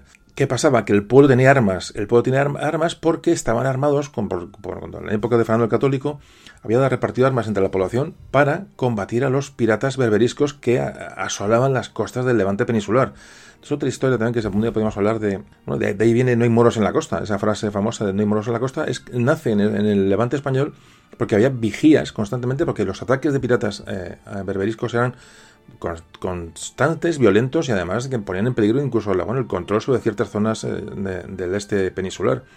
Entonces em, se optó por armar a la población civil para que se pudieran defender ante estos ataques. Entonces al tener armas en la gente, el, el pueblo, y haber estado en este estado de preguerra o de guerra, contra los piratas árabes, bueno, pues mm, había cierta bueno, facilidad para que esta gente se pudiera levantar en un momento determinado. Entonces, se hicieron cargo de los, de los gobiernos municipales, colocando como representante a representantes de cada gremio de las, de las ciudades. Es decir, también crece mucho en las ciudades este movimiento de las Germanías. Se intentó que los gremios fueran los que controlaran las ciudades y el comercio. Digo, nace en Valencia y pero se va expandiendo poco a poco por el Levante, digo, hasta llegar a, incluso a, al archipiélago balear. Estas germanías, estos lo que llamaron agermanados, no solo se enfrentaron a la nobleza, sino que también atacaron a los mudéjares que trabajaban en las huertas, eh, a otros oficios. Es decir, fue una, una, revolución mucho más social que, que, la, que la comunera. Atacaron a, los, a la Aljama Mora de Valencia, que fue bueno, un ataque mm, fanático y, bastante violento. Pero ya digo, sobre todo hay un odio contra el, contra el morisco, un odio contra el, contra el señor, contra el noble, contra la aristocracia. Y de hecho se planteó una, una batalla contra las fuerzas reales en Gandía en 1521, que es, que es eh, ganada por por estos ah, germanados o las germanías, pero luego son aplastados realmente por cuando llegan eh, fuerzas de refuerzo. Una vez que son derrotados los comuneros, el ejército realista estaba centrado en solucionar el problema en Castilla, después, muy poco después, acuden a Valencia para sofocar esta rebelión de las, de las Germanías. Y como digo, llegó hasta Mallorca el, este, esta revuelta. En Mallorca se plantea puramente como un problema de, los, del campesinado que protestan contra esa opresión que sufrían por los habitantes de la, de la ciudad, sobre todo de Mallorca. Pero bueno, ninguna de estas revueltas de estos primeros tiempos del reinado de Carlos I llegó a tener éxito. Sin embargo, bueno, pues y él las manejó en su propio bien porque su autoridad, una vez que las aplasta, sale reforzada. Luego ya poco veremos las conclusiones. Aquí ya empieza a funcionar un factor decisivo, es decir, la nobleza que haya sido objeto de estas iras populares en un momento determinado, eh, eh, también ocurrió también en las, en, las, en las, comunidades, no solamente en las Germanías, claro, ven, ven peligrar su estatus y, vamos, y su vida, entonces mm, apoyan, van a apoyar al, al monarca sin reservas y va a ser un factor importantísimo para que estos movimientos sean neutralizados. Pero bueno, esto es un poquito lo hemos tocado, el tema de las Germanías, para que os suene. Me imagino que muchos ya lo conocéis y os suena, pero creo que era preciso comentarlo. Bueno, pues eh, hacemos una pequeña pausa y seguimos ya con, la, con la expansión y ya el proceso, digamos, bélico de la guerra de las comunidades.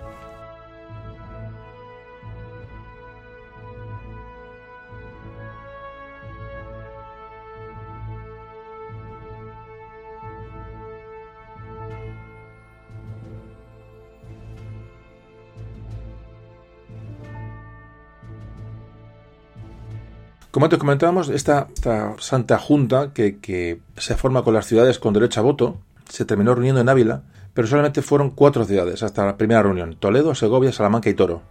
Toro, ciudad importantísima, como veis, la hemos nombrado en, varias ocasiones. Entonces ahí eh, se, redacta la ley llamada Ley Perpetua del Reino de Castilla.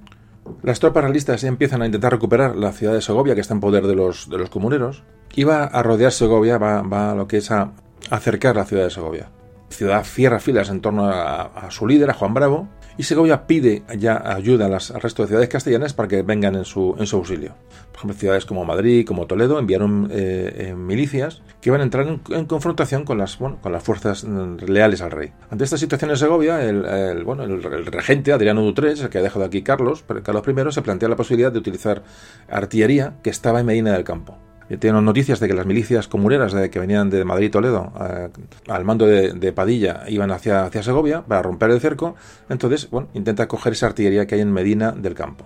Lo que ocurre cuando llegan a Medina del Campo para rescatar esa artillería, se encuentran con una fuerte oposición de la población en Medina del Campo. Sabían que esa artillería iba, a utilizarse contra Segovia, entonces la gente se opone a que, bueno, que esa artillería salga de, salga de la ciudad. Entonces, para intentar rescatar, rescatar esa artillería, lo que hacen los, realistas es provocar un incendio que parece ser que para, que es para distraer a los, a los defensores e intentar recuperar la artillería, pero lo que hace es que ese incendio incendia prácticamente la ciudad casi completa. Y esto corre como la pólvora, este, este ataque a Medina del Campo, y son muchas las ciudades las que se empiezan a levantar en favor de los comuneros.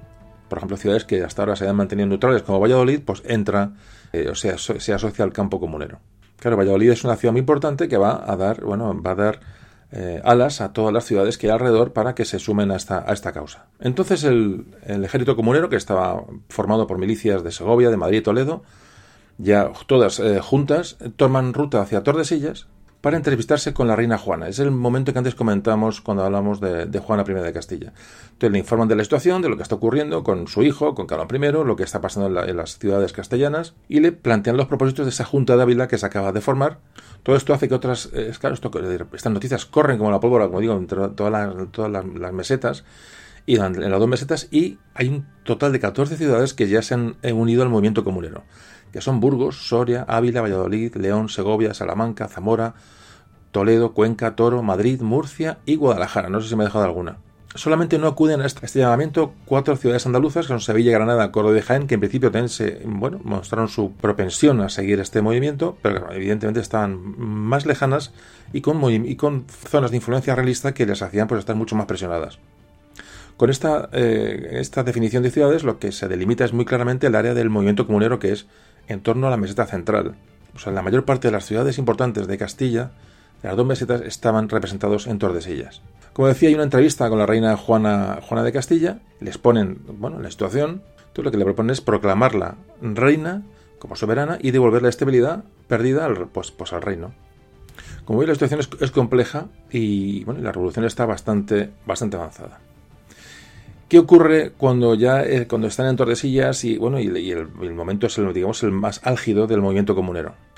Aquí va a ocurrir un, hecho importante, es que este levantamiento por los impuestos, por el rey, por los extranjeros en la, corte, todo esto que hemos ido hablando hasta ahora, este levantamiento se convierte en, como siempre suele ocurrir en estos, estos procesos incontrolados, en un movimiento violento antiseñorial, antinobleza. Entonces, claro, los señores empiezan ya a armarse por sí mismos, a reclutar fuerzas para defender, digamos, sus, territorios. Entonces empieza a haber ya una oposición decidida contra el movimiento comunero propiciado por todo esto que estamos contando. De momento ya, lo que se consigue con esta, con esta radicalización del movimiento comunero es que esa nobleza esa parte señorial que podía en un momento apoyar, apoyar a los, bueno, digamos, la causa de Juana I contra este rey que realmente, bueno, pues, pues llega del extranjero y con todas estas circunstancias que, ya hemos hablado, pues esta gente se pierde, es decir, ante esta toma de movimiento violento ante este giro de este movimiento hacia un movimiento violento, pues evidentemente la nobleza y la aristocracia no quieren saber nada del asunto, con lo cual van a perder una gran fuerza.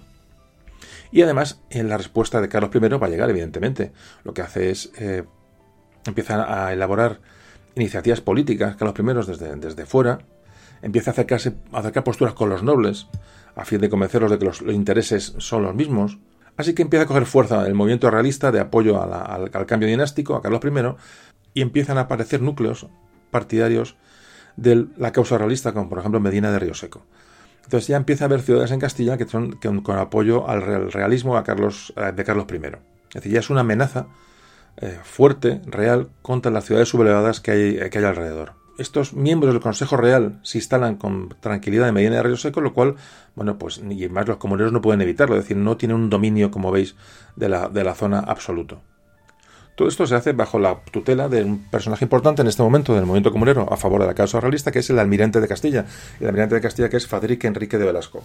Y luego hay otro elemento importantísimo, que es que las, esas esperanzas que se depositan bueno, en la reina Juana para que les dé el sí a los comuneros para a, mm, acaudillar, digamos, esa rebelión, bueno, pues como antes hemos hablado, la reina Juana, mm, Juana I, pues no, no estaba por la labor. Es decir, eh, este es el punto donde se tuerce un poco la, o un mucho, bueno, la línea que iba aquí en este momento iba ascendente de esta, de esta sublevación.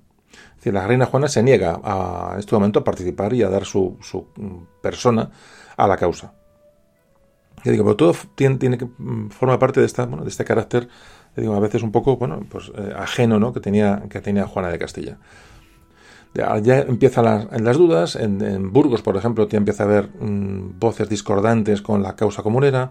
De hecho, las fuerzas realistas que se, saben que en Burgos hay mucha gente dudosa, pues entran en, en la ciudad en, noviembre de 1520 y se consigue prácticamente, bueno, eh, ir separando a Burgos de esta junta comunera. De hecho, bueno, este almirante de Castilla em, también empieza una campaña para intentar convencer a los, a los, bueno, a los, a las gentes, a las ciudades eh, que siguen la causa comunera de que están derrotadas. Es decir, empieza un momento de declive de la, de la, del movimiento comunero evidentemente les convence bajo, bajo amenaza de una represión armada, obviamente. Lo que había es una gran escasez de recursos en el bando real. Lo que, y llega un momento en que, en que prácticamente no hay dinero para financiar este, este ejército que, que, ponga las cosas en su sitio. Y se va a solucionar con, fijaros, lo que es una ayuda que va a llegar desde fuera, va a llegar de una ayuda económica desde Portugal, que ven cómo ese movimiento puede alterar el sistema financiero que hay en este momento, tienen miedo, entonces se le da dinero a la, al realismo eh, para que aborte esta, esta revolución. También eh, empieza a llegar dinero por parte de los propios banqueros castellanos que ven que, bueno, que la situación se está yendo de madre y estos propios, el dinero, digamos, empieza, como siempre se dice, el dinero es lo más miedoso que hay y los banqueros castellanos empiezan a, a financiar bueno, este movimiento contracomunero que, que empieza a tener cada vez más fuerza. Eh, así, un pequeño comentario Hemos, hemos hablado del almirante, de, del almirante de Castilla. La palabra almirante es una palabra muy bonita, bueno, y me imagino que muchos lo sabréis, pero lo, hacemos un pequeño inciso. La palabra almirante viene del, de, es un vocablo árabe, que quiere amir quiere decir comandante. Entonces, se le añade, digamos, al bar, que es del mar. Eh, entonces, almirante sería el comandante del mar. El primer personaje que, que se le nombra almirante, que es creado por Fernando III el Santo, ya se llamaba almirante de Castilla.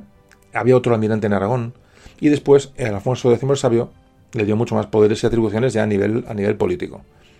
De hecho, en las partidas de Alfonso X el Sabio, fijaros, se define el almirante, dice, almirante es dicho el que es caudillo de todos los que van en los navíos, para hacer guerra sobre el mar, y ha tan gran poder cuando va en la flota, que es asimismo o este mayor, o otro armamiento menor que se faza en lugar de cabalgada como si el mismo rey y fuese. O sea, eh, es un personaje, un, cargo que se crea o que se le da ya atribuciones, sobre todo en tiempo de Alfonso X el Sabio. Se nombraron luego dos almirantes, uno en Castilla y otro en, Andalucía. El de Castilla tenía a su cargo la armada de barcos de vela y el almirante de Andalucía tenía a cargo pues, todas las galeras y otros navíos que iban a remo y tenía su jurisdicción, lógicamente, sobre las costas de Andalucía y la zona de Murcia. Bueno, acabó siendo el almirante, acabó siendo un cargo de confianza del rey pero aquí está el almirante de Castilla, por eso os explico un poquito de dónde viene esto, pero la palabra almirante como comandante de, un, de navíos o de, flotas, realmente como podéis saber, o como podéis comprobar, se utiliza esa palabra en, todo el mundo, es decir, en todas las armadas eh, actuales, de, las marinas actuales, la palabra almirante se sigue, se sigue utilizando, pero viene, viene de aquí.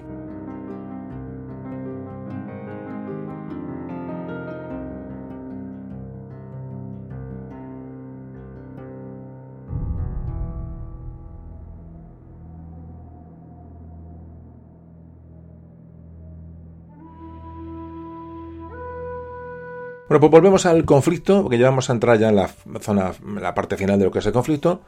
Entonces, durante estos últimos meses de 1520, ambos bandos, realistas y comuneros, lo que hacen es recaudar fondos y reclutar soldados para organizar sus ejércitos, bueno, porque la confrontación va a ser, eh, va a ser inminente.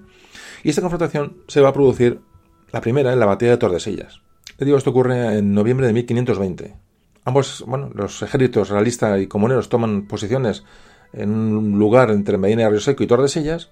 Las tropas comuneras avanzan hacia, hacia Medina y Río Seco, que era el bastión realista en este momento, como antes hemos hablado. Y el ejército real, en una eh, táctica mucho más inteligente, lo que hace es, eh, en vez de acudir al campo de batalla y enfrentarse al ejército comunero, lo que hace es ir tomando pequeñas localidades o, medianas localidades en, la zona para evitar la, el abastecimiento y las comunicaciones del ejército comunero. Entonces, ¿qué esto qué, fuerza? Pues que el ejército comunero se mueve, pero sin, puntos mm, de, de, aprovisionamiento y empiezan a haber cortadas las líneas de comunicación, es decir, todos los caminos pues empiezan a ser tomados estratégicamente digo, por el ejército realista, que en este momento lo hace bastante bien. Digo, es una mezcla, estamos en un proceso prácticamente de, semiguerra civil, con lo cual no hay un frente que delimite los dos bandos. Es hay ciudades a favor, ciudades en contra, ciudades que cambiaban en un momento dado de, bando, o que se cargaban a un alcalde, a un corregidor, y la ciudad había cambiado de, situación, con lo cual es mucho más complejo de lo que nos podemos imaginar. Y un momento en que la ruta de Tordesillas quedó a, merced del ejército real, y tomaron Tordesillas. Es decir, el ejército, el ejército comunero se queda sin, sin Tordesillas se toma la ciudad porque la reserva que se dejó en la ciudad era, era, pequeña y cae la ciudad de Torresillas, la, ciudad comunera. Esta toma de Torresillas, bueno, fue una serie de derrotas para los comuneros. Eh, con ella perdían no solamente la ciudad, sino que perdían el control sobre, la reina Juana, de la que siempre albergaron esperanzas de que, bueno, de que, se uniera a su causa. En fin, esa pérdida de Torresillas es realmente un golpe bastante duro. Se pretende una, una reorganización del ejército comunero, tras esta, esta derrota de Tordesillas y se empiezan a regrupar en Valladolid. Ahí se establece esta junta comunera, siendo la tercera capital de los comuneros Valladolid. Antes fue Ávila, en principio, si os acordáis, cuando se, ahí se proclamó la Junta, la Santa Junta, luego fue Tordesillas, cuando fueron allí a visitar o a intentar convencer a la reina Juana, y ahora pasa a Valladolid. Habían logrado otra vez una recluta fuerte de tropas, la moral se empieza otra vez a reforzar, y Padilla llega a Valladolid a hacerse cargo de la situación. Los comuneros tienen dos opciones, una ocupar Simancas y Torrelobatón y otra opción era asediar Burgos. Ante esta duda, optaron por hacer las dos cosas, ambas cosas. Se dividen fuerzas y realmente lo que va a ocurrir es que van a fracasar en ambas opciones. Aquí hay un proceso, en este momento hay un proceso de, realmente que se quedan lo que hacen es asolar toda la zona de tierra de campos. Eh, hay una, ya una obsesión de, atacar a los señoríos, a, los, a, bueno, a, las, a las fincas de los nobles y realmente, realmente llegan a devastar toda la zona de tierra de campos queda bastante devastada por el ejército comunero. Los comuneros, como antes comentamos, llegan a Burgos, cercan la ciudad, la ciudad de Burgos buscando que los comuneros que hay dentro eh, se hagan con el poder y ganar Burgos para la causa, pero esto no va a llegar a buen puerto. De hecho, los comuneros de Burgos acaban rindiéndose y este intento de tomar Burgos, bueno, pues es, un fracaso. Todo esto paralelamente el rey Carlos, claro, que estaba fuera y está siendo informado de todas estas vicisitudes y lo que hace es eh, pues, firma un edicto donde va a condenar ya a 249 comuneros destacados a muerte. Solamente va a dejar con vida a comuneros que si eran clérigos. Este edicto se lee en Burgos en febrero de 1521, que entonces se puede entender claramente como se lee el edicto del rey, entonces la gente que tenía dudas de seguir la causa comunera, pues ya se lo piensa y ya digo, fracasa el movimiento sobre Burgos. Tras este fracaso en Burgos, Padilla lo que quiere hacer es bueno, conseguir un triunfo, una conquista para levantar la moral de sus, de sus gentes y se decide tomar la ciudad de Torrebatón y su castillo. Castillo que en aquel momento es un castillo importantísimo. Además era una plaza, digamos, muy estratégica que estaba, eh, a, mitad de camino de Tordesillas y Medina de Río Seco. Y también está muy cerca de Valladolid y Torrebatón es un punto estratégico que Padilla, el comunero Padilla, quiere, bueno, pues quiere ganar para la, para la causa. En febrero del 21, el 1521, comienza el asedio de Torrelobatón. Va a resistir prácticamente cuatro días gracias a esas enormes murallas que tiene. Y los, al final los comuneros entran en la ciudad y la conquistan. Y esta victoria que se mm, consigue en Torrelobatón, bueno, pues evidentemente va a levantar los ánimos de los comuneros, bueno, pues de bastante bajos después de los últimos eh, fracasos, sobre todo el de Burgos. Lo que pasa es que esto ya pone en alerta a, digo, el ejército realista y si a, digo, toda esa nobleza que están viendo como esta revolución se está convirtiendo en una revolución antiseñorial. Es un dato muy importante.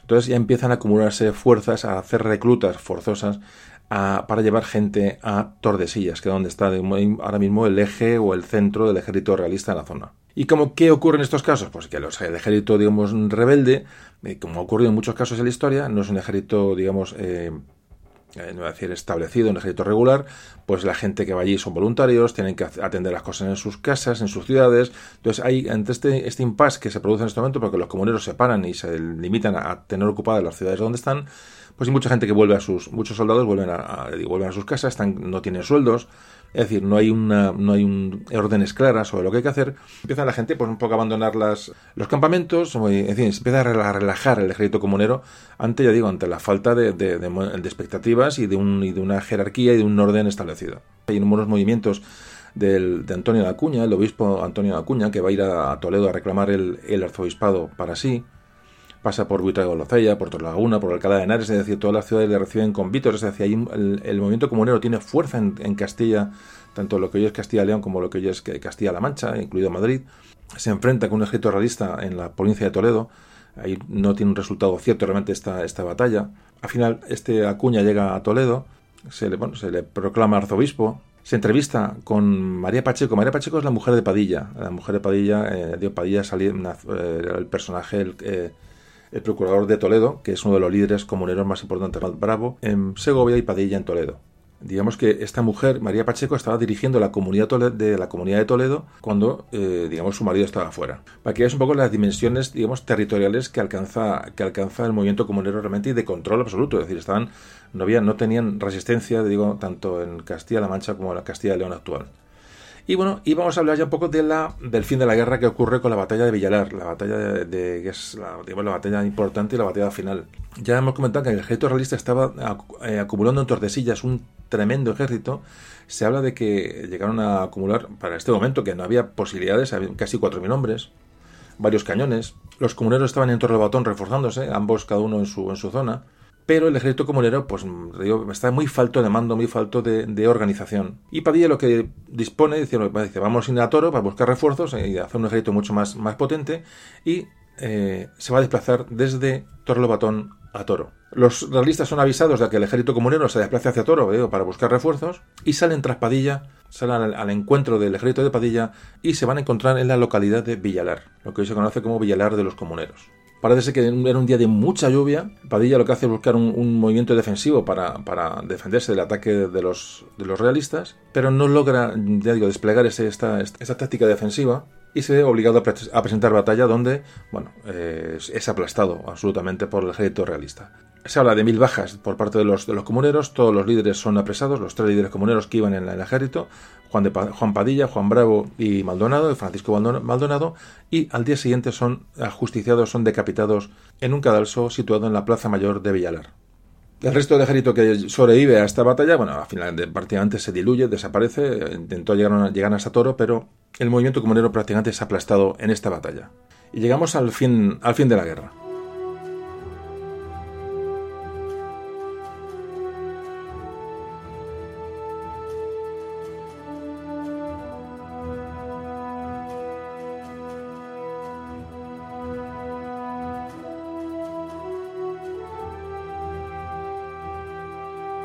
Bueno, pues una vez derrotado el ejército, el grueso del ejército comunero en Villalar, bueno, pues todas las ciudades prácticamente no tardan en rendirse, ¿no? A, bueno, a, lo que ya se les viene encima. Entonces, bueno, pues em, empiezan a jurarse ya lealtades al rey, en fin. Únicamente Madrid y Toledo, sobre todo Toledo, eh, iban a mantener un poco las, el movimiento comunero eh, unos pocos meses más. Llegan las noticias de, la derrota de Villalar a Toledo, Parece que la gente no quiere hacer caso de lo que, de lo que es esas noticias que van llegando, pero se dan cuenta que todo ha sucedido así porque llegan a, los pocos días llegan, empiezan a llegar los primeros eh, soldados que habían sobrevivido a la batalla de Villalar y cuentan lo que realmente había pasado allí y cuentan que habían, eh, ajusticiado a los tres líderes comuneros. Entonces es cuando digamos, en Toledo ya se percibe que el, que el fin está cerca. Cuando se sabe de la muerte de Padilla, eh, se bueno, gana popularidad su mujer, María Pacheco, en Toledo, empieza a ser un poco la líder que hay en Toledo del movimiento comunero, que digo que es la única ciudad donde subsiste todavía la, situación. Madrid se rinde, con lo cual queda Toledo como única ciudad. Bueno, y ya digamos que es, cuestión, es cuestión de tiempo. Intentan, intentan bueno, fortalecer las defensas en Toledo, es decir, eh, Toledo realmente va, sigue resistiendo ¿no?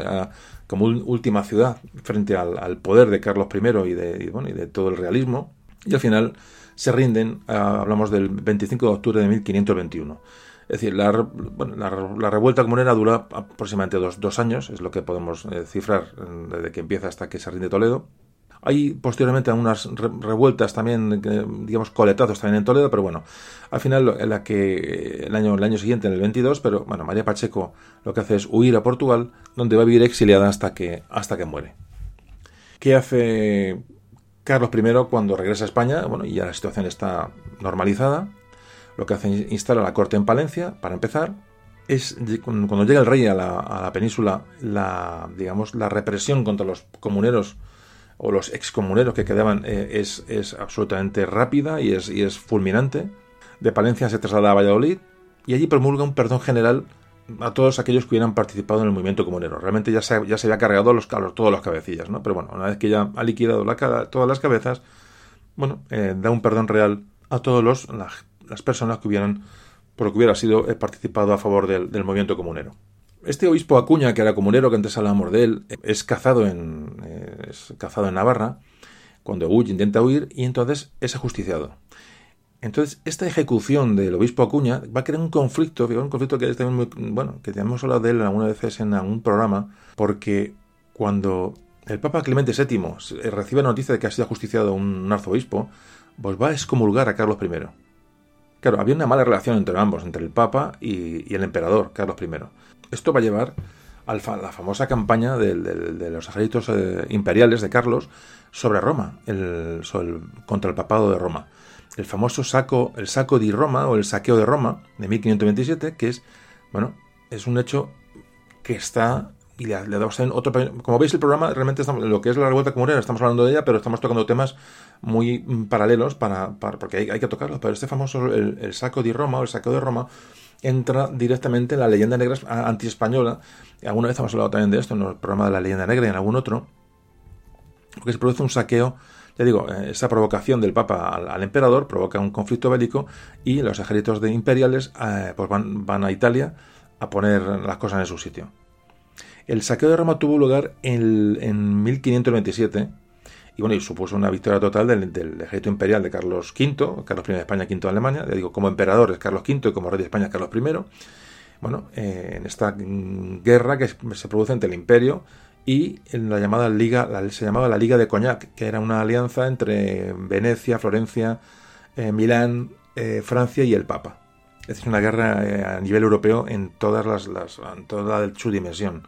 ¿Qué ocurría? Como que Carlos I de España, V de Alemania, se había, había sido uno de los defensores, grandes defensores del catolicismo en Europa, pero el Papa Clemente VII, ¿qué, qué hizo? Pues ofreció su apoyo a Francia con lo cual, al apoyar a Francia, era enemigo del imperio. Bueno, entonces, estos son, evidentes. Entonces, el, Papa eh, era Roma, era, pues, tiene su ejército, tiene su influencia en Europa absolutamente decisiva. Entonces, esta alianza del Papa con Francia va a provocar esta guerra en la cual van a acudir los ejércitos imperiales a Italia.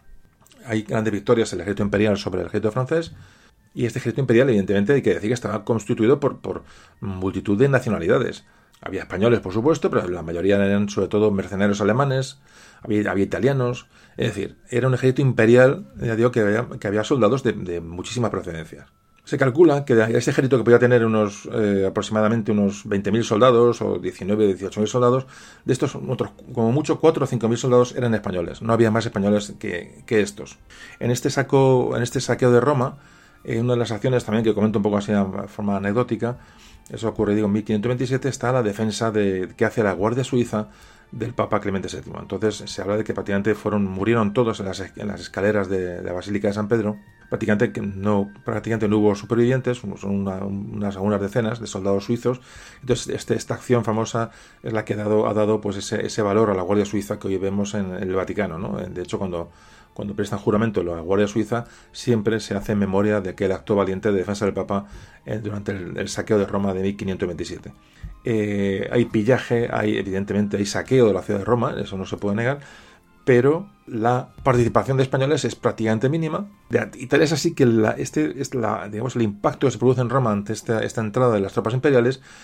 Entonces, este, este, hecho dice que marca el fin de ese movimiento renacentista en Roma.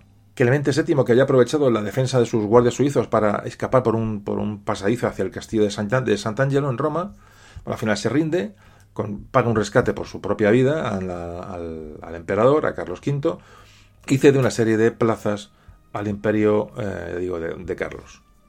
Entonces la, situación personal y política y diplomática entre ambos eh, cambia, es decir, se suaviza todo, presenta disculpas, incluso el emperador le presentó disculpas por el saqueo que hubo en Roma, de hecho, se habla que Carlos eh, vistió luego de negro por en recuerdo a las víctimas de aquel, de aquella, de aquel saqueo. Y el Papa, bueno, pues ya vivió sin dar, sin tocar las narices o tocar las barbas al emperador Carlos V. De hecho, se hace amigo, bueno, empieza a ser proclive la, la de Carlos V. Fijaos si os acordáis en el programa que hablamos de Catalina de Aragón, eh, cuando el Papa le niega a Enrique VIII la nulidad matrimonial, es por esto, es decir, porque es que, ¿te acordáis de aquel audio? Hay un audio que más tengo un buen recuerdo, me gustó mucho eh, tocar aquel, aquel personaje, la hija de los reyes católicos. Claro, Carlos era, Carlos era el sobrino de Catalina de Aragón.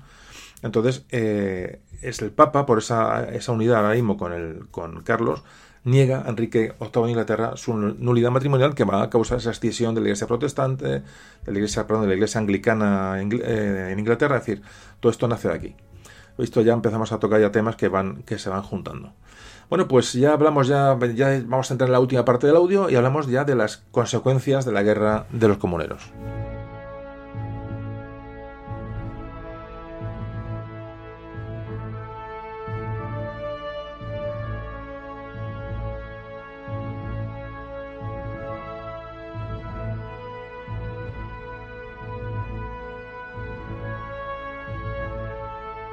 Como veis, ha sido un audio que hemos tocado muchos temas y además ver que es interesante porque, bueno, no es un...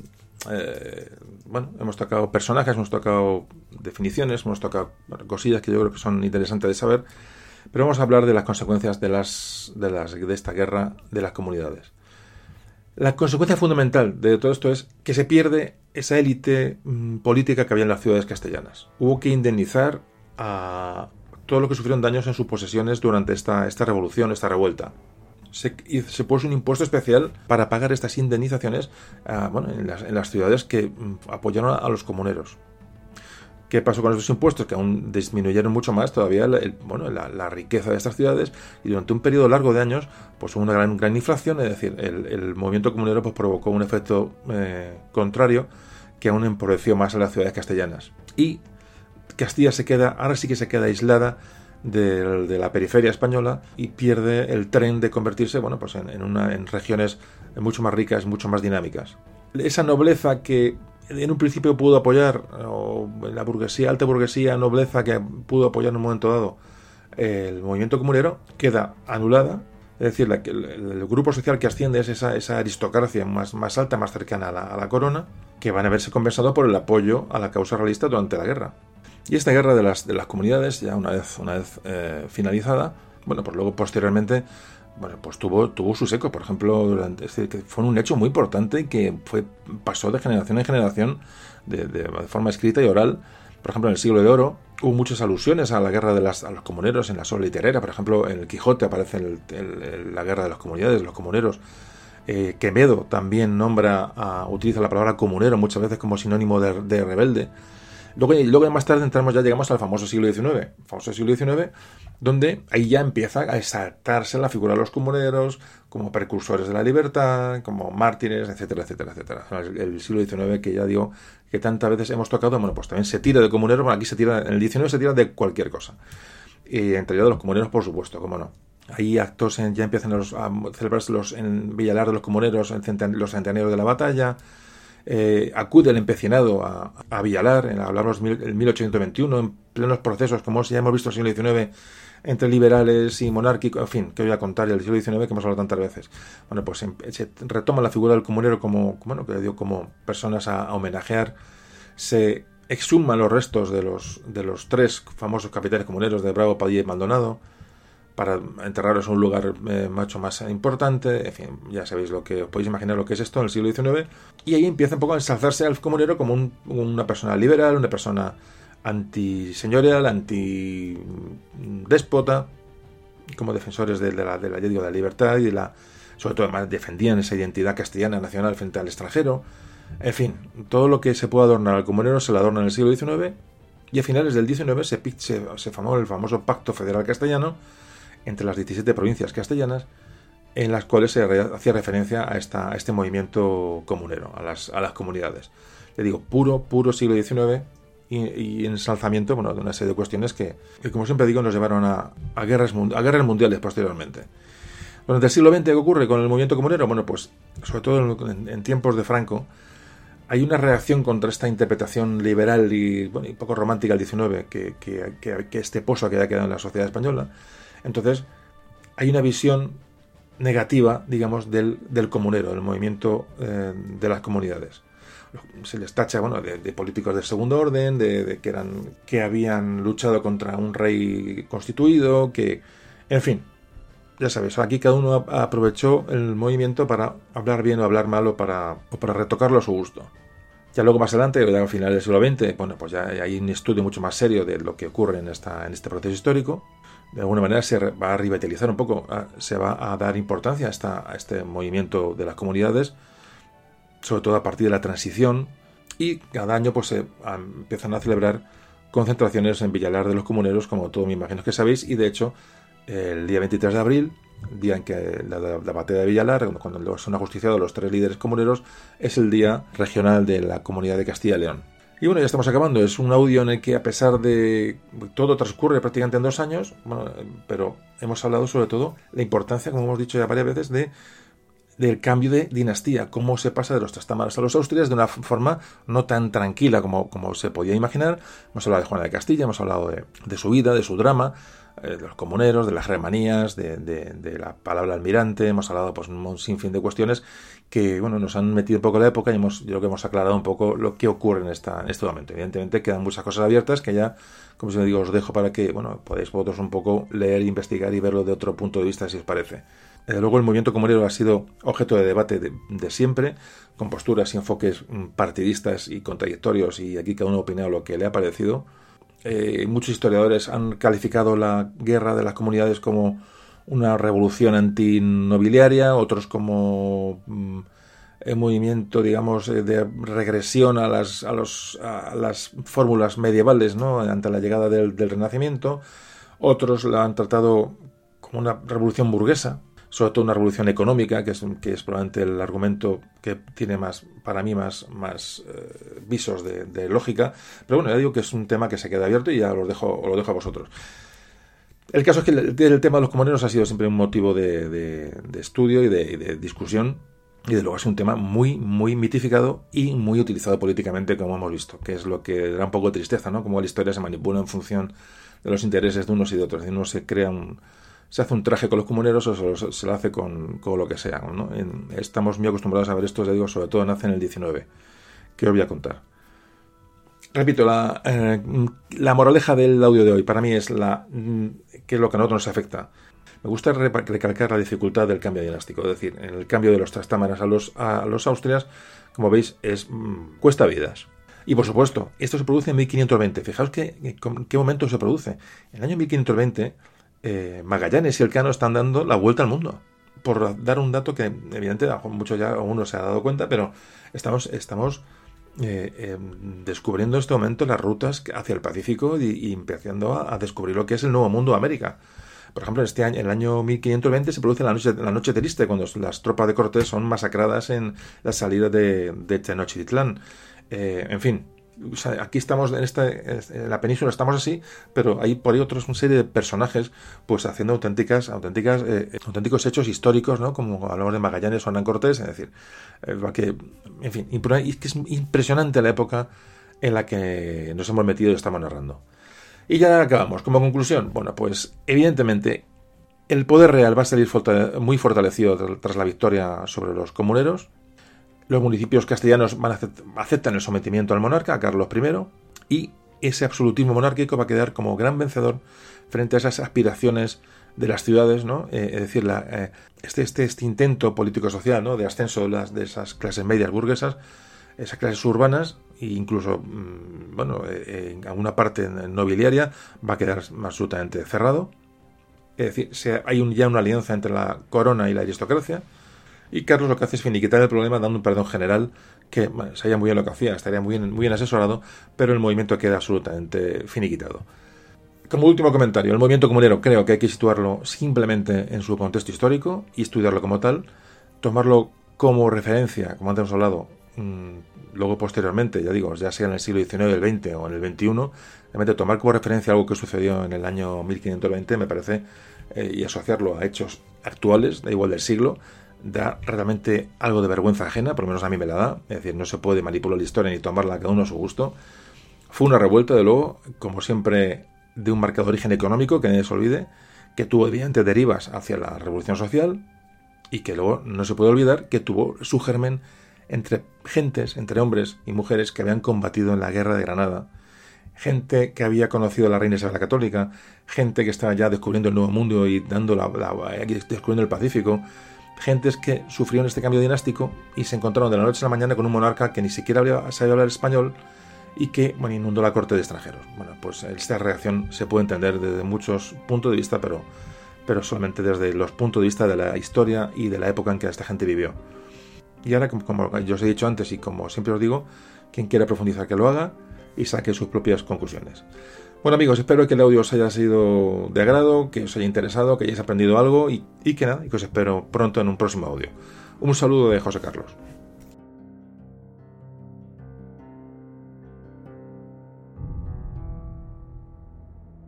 Memorias de un tambor.